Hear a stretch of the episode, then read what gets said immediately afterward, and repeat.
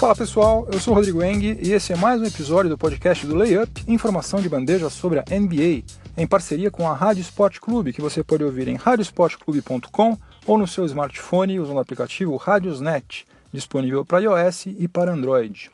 O episódio de hoje vai ser é dedicado quase que exclusivamente para as trocas que foram realizadas nesse dia 8 de fevereiro, a trade deadline a data limite para que as franquias fizessem trocas entre si. E agora todos os times estão com seus elencos definidos para encarar os playoffs. No primeiro período, vou falar sobre o Cleveland Cavaliers, que foi a franquia que mais se mexeu antes dessa trade deadline. Resolveu reconstruir o seu avião em pleno voo, né? praticamente foi isso. Horas antes da trade deadline se encerrar, reformulou praticamente metade do seu elenco na tentativa de se tornar uma franquia competitiva para os playoffs. Vamos ver se isso vai dar certo. No segundo período, eu vou falar sobre o Los Angeles Lakers, que foi um dos parceiros nas trocas realizadas pelo Cavs. E o Lakers ele se desfez de dois jovens promissores e recebeu em troca dois veteranos que estão com seus contratos prestes a expirar. Aí vou falar um pouquinho sobre qual foi o raciocínio do Rob Pelinka e do Magic Johnson, quando eles decidiram fechar essa negociação. No intervalo, a nossa máquina do tempo vai fazer uma das viagens mais longas desde quando ela entrou em atividade. Nós vamos voltar ao ano de 1949 para conferir uma atuação de Joey Fulks, o primeiro grande ídolo da franquia do Warriors. E também vamos aproveitar para fazer uma rápida comparação entre o basquete que era praticado naquela época e o basquete de hoje em dia. No terceiro período, o assunto vai ser o Los Angeles Clippers, que resolveu reconstruir o seu elenco, mas sem rasgar dinheiro e sem desperdiçar talento. Ao contrário do que o front office do Los Angeles Clippers estava sinalizando, a franquia não vai é, fazer uma revolução extremamente radical a ponto de se tornar um saco de pancadas, como fizeram os Sixers e o Lakers recentemente. Prova disso foi que estendeu o contrato do Lou Williams, extensão essa que foi assinada na última terça-feira. E no quarto período, quarto e último período, eu vou falar sobre o Orlando Magic, que depois de se desfazer do Tobias Harris, ou Tobias Harris, do Victor Oladipo e do Sérgio Ibaka, sem receber nada relevante em troca, agora trocou Alfred Payton com o Phoenix Suns numa negociação mais ou menos da mesma espécie. Então, chega de delongas, vamos ao que interessa, o podcast do Layup está no ar.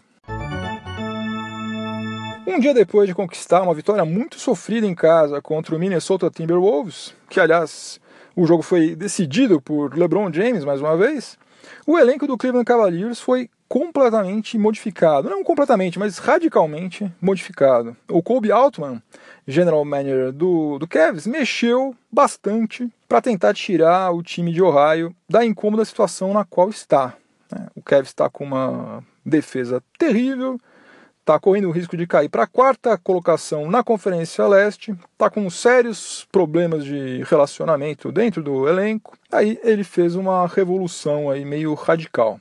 Foram várias trocas feitas pelo Kobe Altman. Vamos por partes. Primeiro vou falar sobre a troca que foi feita com o Los Angeles Lakers. O Cleveland Cavaliers recebeu o Larry Nance Jr. e o Jordan Clarkson.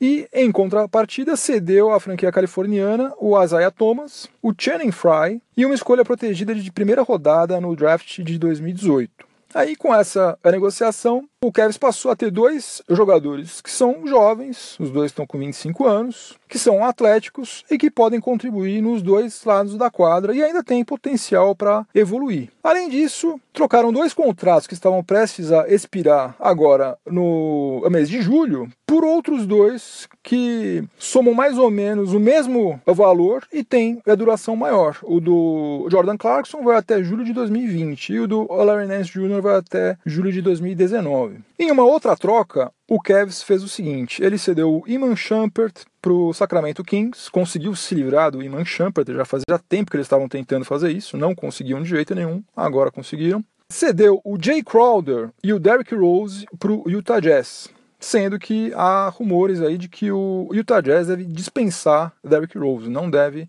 aproveitá-lo. O Utah Jazz cedeu o veterano Joe Johnson para o Sacramento Kings e o George Hill e o Rodney Hood para o Cleveland Cavaliers. E na terceira e última troca feita pelo Cavs, eles mandaram de volta Dwayne Wade para a Flórida, da onde ele nunca deveria ter saído, aliás. Dwayne Wade vai ser jogador do Miami Heat outra vez e em troca o Cavs vai receber uma escolha protegida de segunda rodada fornecida pelo Miami Heat.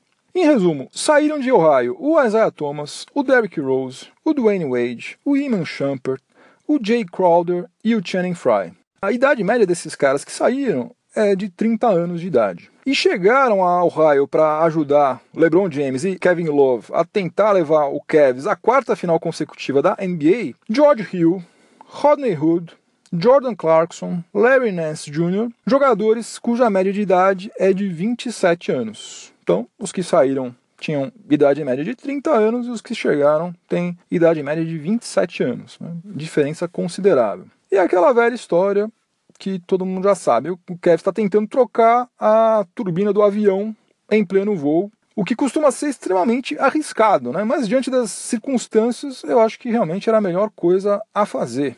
De uma tacada só, o Kobe Altman tentou resolver dois problemas que eram os mais graves que estavam atrapalhando o Cavs. O primeiro deles era o clima esquisitíssimo, pesadíssimo que estava rolando nos vestiários. Né? Boa parte dos jogadores que foram contratados em 2017 e 2018 não estavam proporcionando um ambiente nada amistoso por lá. Dwayne Wade, Jay Crowder, Isaiah Thomas, Derrick Rose, esses caras aí estavam meio que formando uma panelinha, pelo que foi relatado, e isso aí estava sendo nocivo, sem dúvida nenhuma, para o ambiente e estava refletindo em quadra. Então, o Kobe Altman simplesmente se livrou desses caras aí. E a outra coisa é que esses jogadores que são mais jovens, obviamente, eles tendem a marcar melhor, né? Porque o grande problema do Cavs em quadra tem sido a marcação. Ofensivamente, eles são mortais, são fantásticos. Ontem marcaram 148 pontos contra o Minnesota Timberwolves. Fazer cesta eles sabem, agora a marcação tá um negócio assim de chorar. E com um sangue novo, com gente mais jovem, gente que precisa mostrar ainda que tem valor, né? Não é que nem Dwayne Wade, que já foi campeão três vezes, MVP de final, a Derrick Rose, que já foi também MVP, é, Isaiah Thomas, que fez uma temporada brilhante lá no Celtics, e daí, de certa maneira, merecidamente até, mas ele ficou meio empolado. Não, são caras que ainda eles sabem muito bem que eles precisam provar muita coisa ainda. Tem muito chão pela frente, eles vão ralar, vão abraçar essa chance aí que eles estão tendo com todas as forças. Os caras vão jogar do lado de LeBron James. Né, com chances concretas de disputar uma final. Até outro dia, Larry Nance Jr. e Jordan Clarkson estavam tomando sacolada de tudo quanto é lado. Então, eu tenho certeza que eles vão aproveitar essa, essa chance aí de uma forma exemplar, não tenho a menor dúvida, vão fazer tudo que eles puderem para contribuir. Aliás, um parênteses, né? Bacana que o Larry Nance Jr. vai jogar no Cavs, né? Que foi a franquia onde o, o pai dele, Larry Nance, se destacou. Foi um grande ídolo da franquia lá do Cleveland Cavaliers. E o filho vai ter a honra de atuar lá também. Outra coisa muito positiva dessa troca é que o, George Hill, se ele estiver bem fisicamente, ele já teve vários problemas físicos, mas se ele estiver inteiro, ele vai ser o melhor defensor da posição 1 que o Kevs teve em muito tempo. Né? Isso aí vai fazer uma diferença brutal, né? Porque Kyrie Irving ofensivamente era sensacional, é, né? Sensacional. Agora, defensivamente, nem tanto. E a Isaiah Thomas, coitado, a estatura dele atrapalha tudo, né? Ele simplesmente não consegue marcar, ele é uma negação defensivamente. Ele é um ponto fraco de qualquer time quando ele está em quadra. Já o George Hill não. O George Hill é um cara que sabe marcar muito bem, pontua também, não é um cara que joga só de um lado da quadra, ele joga nos dois lados da quadra, ataca, defende bem. Então vamos ver se ele vai estar tá inteiro. Se vai dar certo, obviamente não dá pra gente saber, né? Impossível, né? Até porque tem o fator entrosamento, né? Que é algo que é essencial para qualquer time. Mas eu confesso que eu gostei da ousadia do Kobe Altman. Eu acho que era uma coisa que precisava ser feita, precisava ter coragem para fazer isso aí que ele fez, e ele teve. Então, por omissão, pelo menos, ele não vai poder ser condenado. Né? O cara fez o que ele achou que era o certo, bancou, bacana, tomara que dê certo, tomara que a gente veja o quer subir, porque no final das contas o que a gente quer é um campeonato disputado, né? Parelho, com vários times tendo chance de efetivamente serem campeões.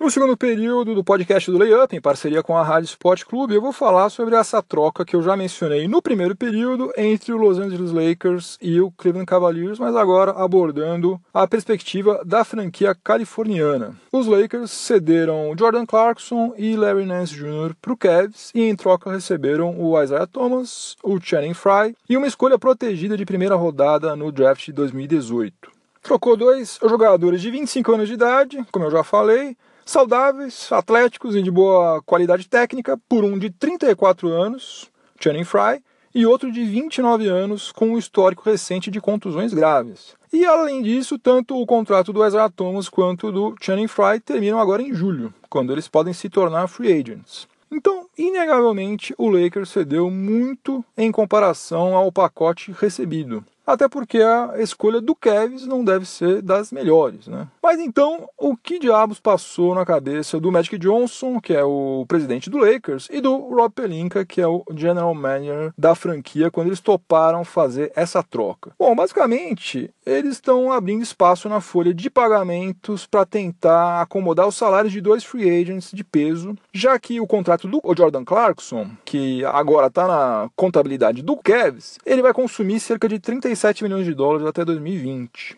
Então essa conta já não é mais do Lakers, passou a ser do Cavs.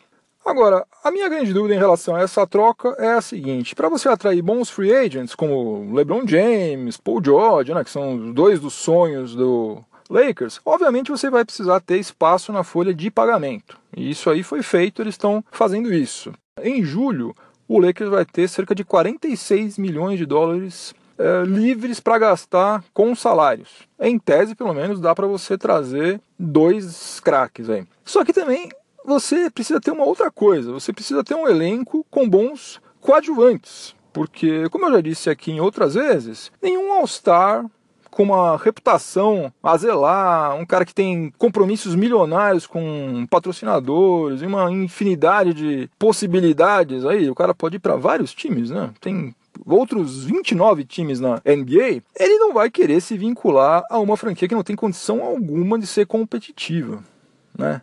Larry Nance Jr. e o Jordan Clarkson eram exatamente esses bons coadjuvantes importantes na construção de qualquer elenco. Tanto é que agora eles vão jogar ao lado do LeBron James e do Kevin Love, justamente por isso, porque é, qualquer time que está tentando brigar por título precisa ter um elenco de suporte bom. Então, exatamente por isso que eles foram contratados pelo Cavs.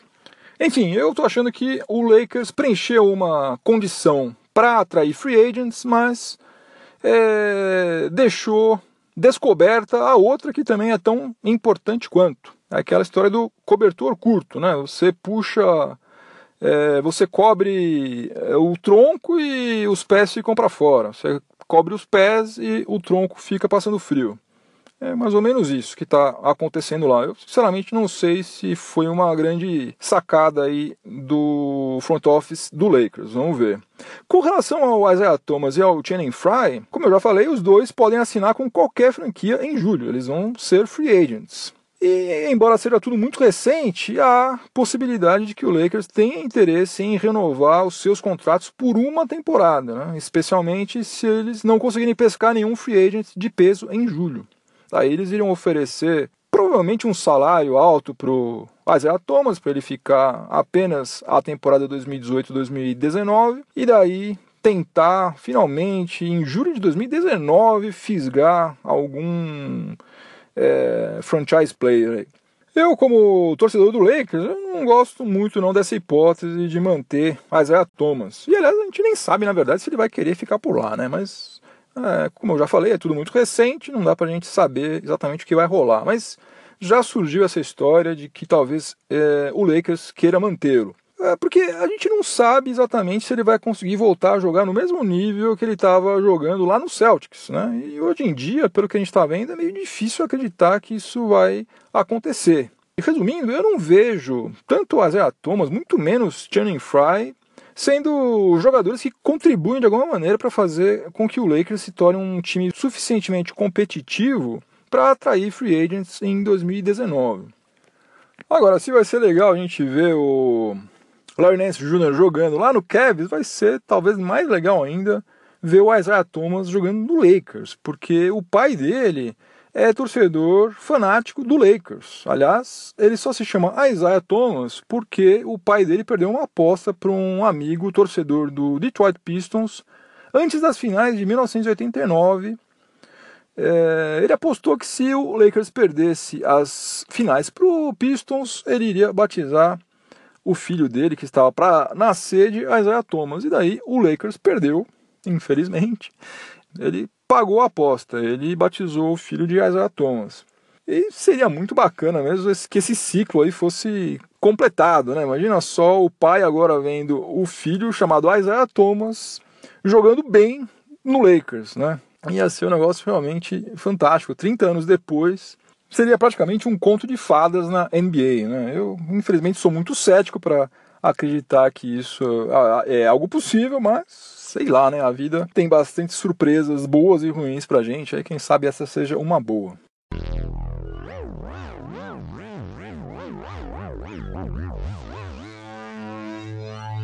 Chegamos ao intervalo do podcast do Layup em parceria com a Rádio Sport Clube e dessa vez eu tive que fazer uma revisão completa na máquina do tempo e trazer um galão extra de combustível porque a nossa viagem dessa vez foi longa, foi bem longa. A gente voltou até o dia 10 de fevereiro de 1949, quando o Philadelphia Warriors derrotou o Indianapolis Jets por 108 a 87. Antes da gente ir ao assunto principal, duas curiosidades. Essa temporada 1948-49 foi a última em que a liga se chamou BAA, Basketball Association of America, antes de se fundir com a NBL, a National Basketball League, e adotar o nome NBA, que isso aí aconteceu em 1949. E a outra é que o Indianapolis Jets ele era oriundo da NBL, mas ele disputou somente uma temporada na BAA, porque o Indianapolis Olympians foi admitido na NBA em 1949 e na época não era permitido haver duas franquias sediadas na mesma cidade, como hoje a gente tem o,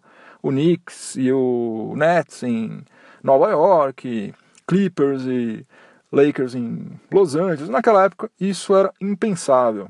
Mas vamos ao que interessa, na partida em si. Naquele dia 10 de fevereiro de 1949, o Joey Fulks marcou 63 pontos para o Warriors, que foi a maior pontuação da sua carreira. O Fulks ele sempre jogou como ala pivô, ele tinha 1,96m de altura e ele foi o cestinha da BAA nas duas primeiras temporadas da liga.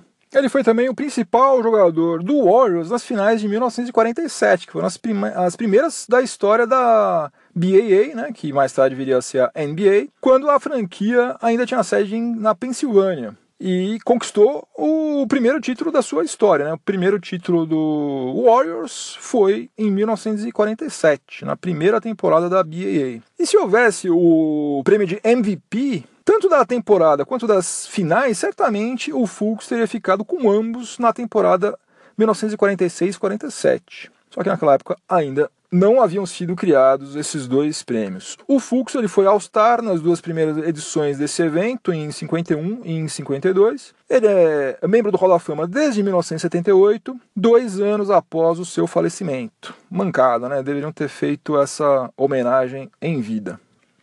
E já que a gente viajou tanto para chegar aqui nesse ano de 1949, vamos aproveitar e dar uma comparada em como o basquete era praticado naquela época. É bem diferente do que a gente vê atualmente.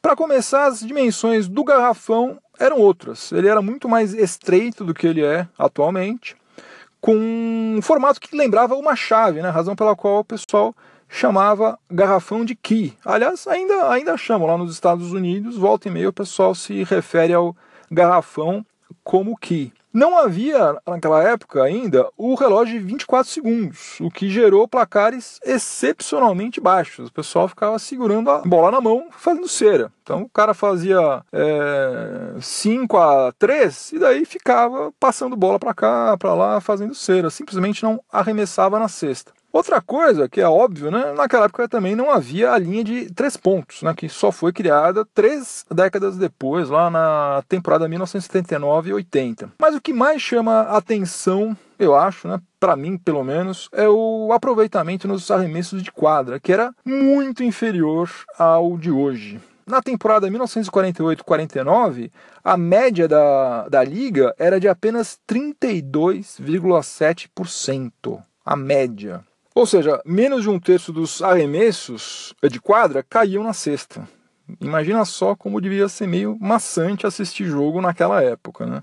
O que só torna ainda mais incrível a performance do, do Fulks, né? Imagina, o cara fez 63 pontos numa época em que a média da NBA era 32,7% de arremessos de quadra convertidos. Hoje, só para você ter uma base de comparação, a média é de 46% nos arremessos de quadra e de 36,2% nos arremessos de três pontos. Ou seja, hoje a média nos arremessos de três pontos é muito maior, é consideravelmente maior do que o aproveitamento nos arremessos de quadra lá em 1949.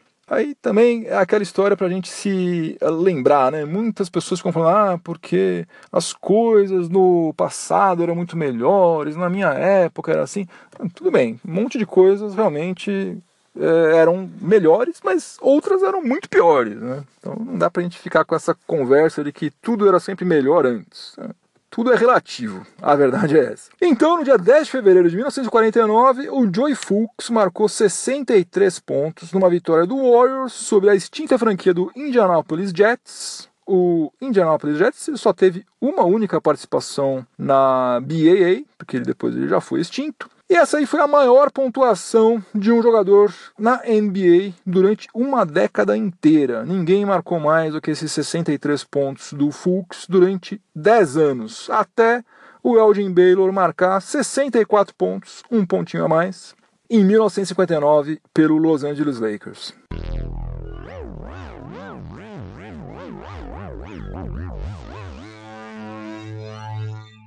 De volta aos dias atuais, para a gente começar o terceiro período do podcast do Layup, em parceria com a Rádio Sport Clube. E agora eu vou falar sobre o Los Angeles Clippers, porque quando o Blake Griffin foi negociado com o Detroit Pistons, a mídia especializada lá norte-americana, que cobre a NBA, divulgou que o front office do Clippers estava aberto para ouvir propostas por Lou Williams e por DeAndre Jordan. E daí essa informação dava a entender que a franquia californiana estava prestes a mergulhar em um processo ainda mais radical de reconstrução do elenco, né? Assumindo o risco de deixar de ser um time competitivo, né? Algo que tem sido já há vários anos, uns 6, 7 anos já. Mas logo ficou claro que o, o plano arquitetado pelo Jerry West não é exatamente esse. Pelo contrário, ele está pretendendo reconstruir o elenco do Clippers, sim, mas mantendo a franquia relevante, o que na verdade é o melhor dos mundos, né? É, e por que, que isso ficou claro? Ficou por dois motivos. O primeiro motivo é que o Lou Williams, jogador de 31 anos de idade que está fazendo a sua melhor temporada na NBA, teve o seu contrato estendido com o Clippers por 24 milhões de dólares em três temporadas. Então eles mantiveram Lou Williams. Né? Todo mundo falando que ele ia ser negociado, ele não foi. Pelo contrário, teve seu contrato estendido, que é um ótimo sinal. Né? Você pode é, reconstruir o elenco do seu, do seu time sem se desfazer de gente que está sendo útil. Né? Aliás, é uma coisa que faz todo sentido. Várias outras franquias tomam essa atitude meio maluca, meio burra de se livrar de todo mundo, né? De uma hora para outra ninguém mais presta, vamos começar do zero. Não, gente, calma. O cara tá jogando super bem, um salário relativamente baixo, né? Principalmente considerando o que ele tá jogando. Então, acho que o Clippers mandou muito bem segurando o Lou Williams. A outra coisa foi que passou a trade deadline e o DeAndre Jordan não foi negociado. É, isso aí é sinal do seguinte: a franquia está tentando ver o que, que vai conseguir extrair no mês de julho, né, quando ele vai se tornar um free agent. Então, tá fazendo um truco, né? Vamos ver, vamos ver, vamos pagar para ver o que, que vai rolar. É, é, possível até eventualmente que eles renovem também o contrato dele, né? vai saber.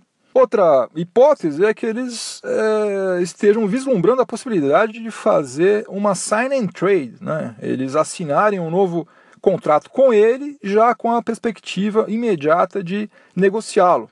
Né? Para isso, eles precisam ter um bom diálogo com o agente dele. DeAndre Jordan passou um tempão sem ter agente, agora ele tem.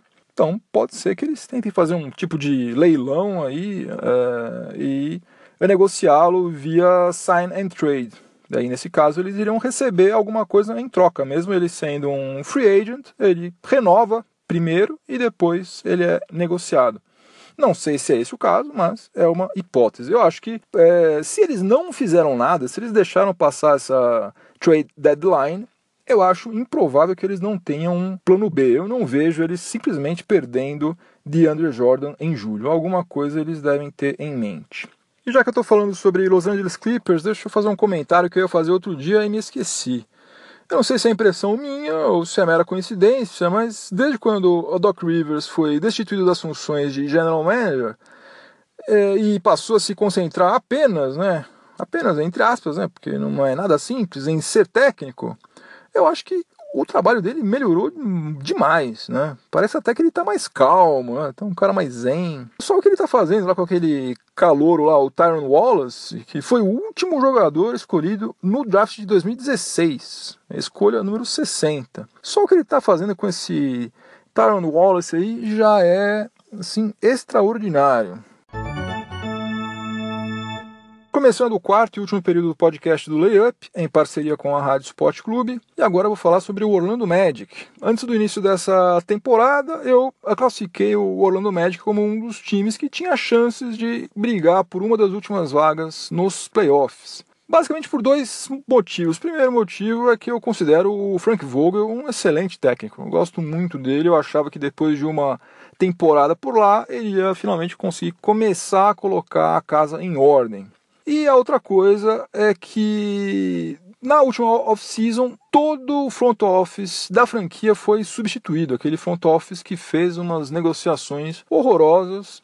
Todo mundo saiu de lá e entrou gente nova. Eu também achava que isso ia fazer uma diferença grande. Agora, eu não contava com o fato de que a franquia ia ser acometida aí por um monte de contusões. Né? Eles perderam durante várias e várias rodadas uma boa parte dos seus principais jogadores e daí não teve jeito, né? Estão fazendo uma campanha horrível, sem perspectiva nenhuma, não tem a menor chance de brigar por nada, realmente só estão pensando no draft 2018. E além dessas várias contusões, eu também não contava com uma outra coisa, que esse novo front office fosse seguir mais ou menos a mesma linha de trabalho adotada pelos executivos anteriores. Né? Será que você pode chamar isso aí de linha de trabalho? Né? Porque, basicamente, nos últimos anos, o que o Orlando Magic fez foi queimar os seus ativos mais importantes. Né? Eles perderam Tobias Harris, perderam Victor Oladipo, é, o Sérgio Ibaka passou por lá, assim, um relâmpago. E todos eles atualmente são titulares e têm papéis importantes nas suas respectivas franquias. E eles saíram de lá é, sem que o Orlando Magic recebesse alguma coisa realmente de valor em troca. Né? Jogadores que são extremamente úteis saíram de lá e a franquia não recebeu nada que valesse a pena. E agora repetiu basicamente essa mesma fórmula aí, essa forma do fracasso, né? Basta ver que o Orlando Magic tá, passou essa década inteira aí em vão, né? Essa década aqui já era. Né? Eles trocaram agora, antes dessa trade deadline, o Alfred Payton por uma escolha de segunda rodada que pertencia originalmente ao Memphis Grizzlies com o Phoenix Suns. Ou seja, trocaram com o Phoenix Suns o Alfred Payton. O Alfred Payton vai jogar esse restinho de temporada lá no Arizona. Essa troca aí foi ah, motivada pelo fato de que o contrato do Peyton está prestes a terminar e a direção do Orlando Magic tinha receio de que ele saísse e a franquia ficasse com as mãos abanando. Só que na prática, o que eles estão fazendo? Estão trocando algo que é certo, né? Um jogador que tem apenas 23 anos de idade, que foi selecionado na décima escolha do draft 2014, e um cara que é uma realidade né, no cenário da NBA. Tanto é que ele está com médias de 13 pontos, 6,3 assistências e tem aproveitamento de 52% nos arremessos de, de quadra. Trocando algo que é certo pelo incerto, né? Que é uma escolha de segunda rodada que pode se tornar qualquer coisa. Pode, sei lá, pode vir um Michael Jordan, pode vir um Zé Mané qualquer, pode vir um Kyle Singler qualquer. E convenhamos que é muito difícil que alguma coisa fantástica venha numa escolha de segunda rodada, né? Aconteceu algumas vezes, mas foram pouquíssimas vezes na história da NBA. Mas olha, eu não estou falando, veja bem, eu não estou falando que era para eles morrerem abraçados com o Alfred Payton, que o Alfred Payton vai ser a salvação do Orlando Magic, que agora está tudo perdido, ou que eles tinham que oferecer para ele uma extensão contratual de cinco anos pelo teto salarial. Não, não é nada disso.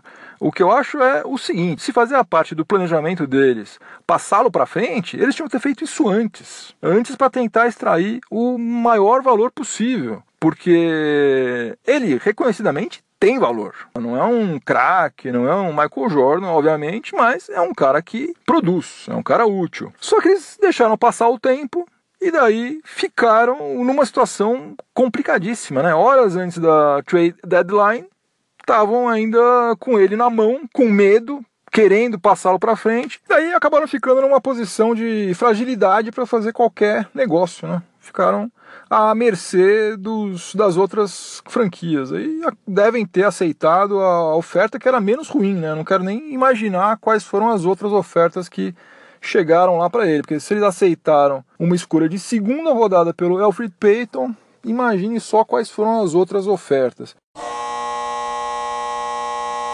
Olha, nunca tinha prorrogação, né? Nunca tinha. Já fiz, acho que eu fiz 49 episódios e nunca tinha feito uma única prorrogação. Agora, esse vai ser o terceiro episódio seguido que nós vamos ter um overtime aqui, porque assunto não falta. Né? Logo, logo vou ter que fazer episódios de uma hora, mas não dá, não dá. Eu não tenho tempo para isso, gente. Então vou tentar ser conciso aqui. Ó. Saiu a já tradicional avaliação que a revista Forbes faz de cada uma das franquias da NBA todos os anos. E o valor médio de uma franquia subiu cerca de 22% em relação ao, ao ano passado. Agora está em 1 bilhão 650 milhões de dólares. Gente. É dinheiro que não acaba mais. As cinco que são as mais valiosas, pela ordem, são o New York Knicks, que vale 3,6 bilhões. Imagina se o Knicks fosse bem administrado, quanto que não iria valer, hein? Los Angeles Lakers, segundo lugar, vale 3,3 bilhões. Idem, se fosse bem gerido, certamente valeria mais. Golden State Warriors em terceiro, 3,1 bilhões. Chicago Bulls em quarto, 2,6 bilhões. E Boston Celtics em quinto lugar, 2,5 bilhões. Enquanto as cinco últimas nesse, nesse ranking aí são Milwaukee Bucks, Minnesota Timberwolves, Charlotte Hornets, Memphis Grizzlies e New Orleans Pelicans em último, mas estão todas essas cinco aí praticamente empatadas com o valor de aproximadamente um bilhão de dólares. A mais baratinha lá, então, resumindo, está valendo um bilhão de dólares. E num outro estudo que também foi divulgado pela Forbes, ele apontou que o Cleveland Cavaliers teve um prejuízo de aproximadamente 40 milhões de dólares na temporada passada, que foi pelo menos quatro vezes maior do que o de qualquer outra franquia na NBA, mesmo tendo mandado 10 partidas em casa nos playoffs. E esse aí foi o quinto maior prejuízo desde quando a Forbes começou a fazer esse tipo de levantamento. Atrás somente dos 42 milhões de prejuízo que o Knicks teve em 2006, 2007, dos 47 milhões que o Portland Trail Blazers teve em 2003, 2004, de 85 milhões que o mesmo Trail Blazers teve em 2002 e 2003, mas ninguém supera os absurdos 99 milhões de dólares que foram jogados no ralo pelo Brooklyn Nets em 2013 e 2014. Agora sim, fim de papo, terminou o podcast do Layup. Só antes de eu dizer tchau, vou deixar minha trilha sonora pro final de semana, como eu sempre faço nos episódios que fecham a semana. Eu vou ouvir a música Transmania com MC, que abre o álbum de estreia da banda norte-americana Blue Oyster Cult, que foi lançado em 1972, ano que eu nasci, aliás. A letra dessa, dessa música ela faz referência aos incidentes provocados pelos Hells Angels durante o show dos Rolling Stones no Altman Free Festival, que foi em 1969. Eu acho difícil que outra banda tenha começado a carreira com uma música melhor que essa, viu? Sinceramente, Talvez Led Zeppelin com Good Times, Bad Times, mas não sei não. Eu acho que Transmania com MC é um petardo e tanto.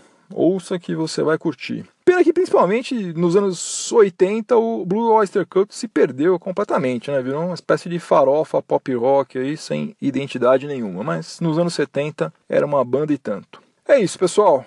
Se você estiver ouvindo esse episódio na Rádio Esporte Clube, continue sintonizado por aí que vem mais informação esportiva de qualidade na sequência. Se você estiver ouvindo em alguma plataforma de podcast, aproveite para avaliar positivamente o podcast do Layup, por favor. Um abração, bom final de semana, juízo, bom carnaval é, e voltem inteiros para casa, por favor. Até semana que vem. Tchau, tchau.